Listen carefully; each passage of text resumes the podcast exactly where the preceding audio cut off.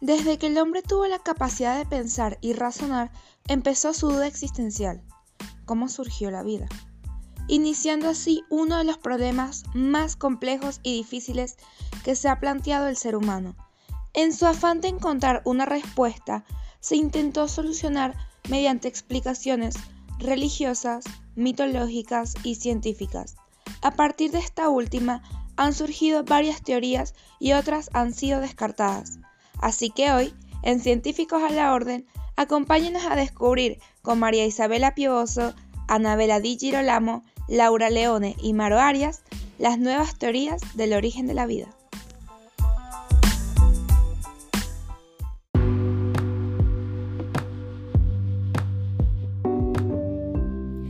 Efectivamente, aquí estamos arrancando con una semana maravillosa, con científicos a la orden, informando a nuestros oyentes sobre el primer capítulo de nuestra serie Nuevas teorías del origen de la vida, la teoría de Lokier-Cheum.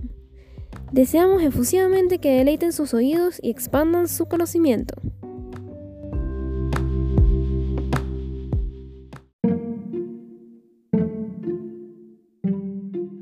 Dato curioso podría ser que en el 2015 un grupo de científicos analizaron sedimentos del Océano Ártico. Estos sedimentos fueron tomados hace 5 años atrás y fueron identificados como genoma, candidato de la vida unicelular llamado Lokechaur.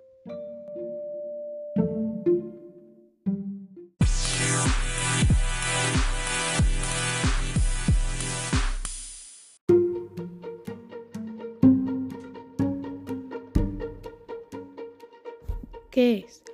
La loquiarchiota es una bacteria taxonómica que representa una forma intermedia entre las células simples y las células eucariotas. Al ser descubierta en el año 2015, luego fue estudiada por la Universidad de Uppsala en Suecia y la Universidad de Bergen en Noruega, logrando descubrir el origen de la bacteria.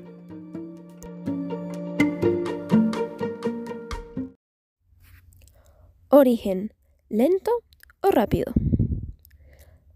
La Universidad de Londres sugiere que el surgimiento de la vida y esta bacteria fue una larga y lenta danza entre los reinos, y no encuentro rápido entre ellos.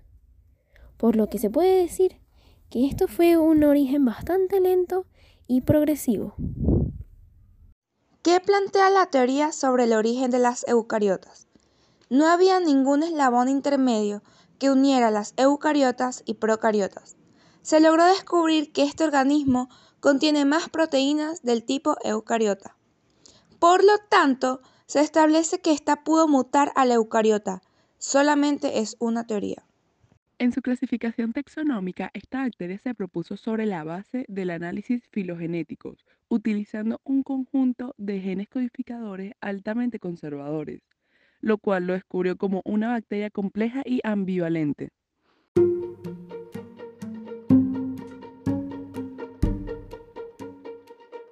¿Cuál es su composición? El genoma Loki-Archeum consiste en 5.381 genes que codifican proteínas bacterianas, siendo estos genes muy similares a las de las eucariotas.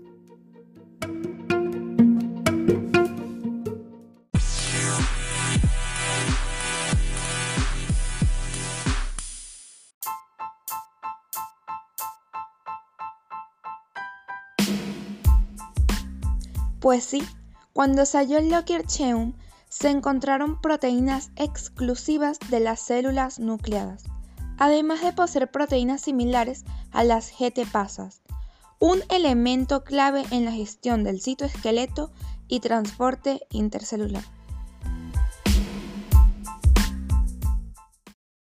Qué grato poder comunicarles sobre esta teoría tan asombrosa a ustedes y a tanto así como a nosotros nos impresiona su elaboración y lo que esto implica nuestros nuevos conocimientos sobre una posibilidad acerca del origen de la vida.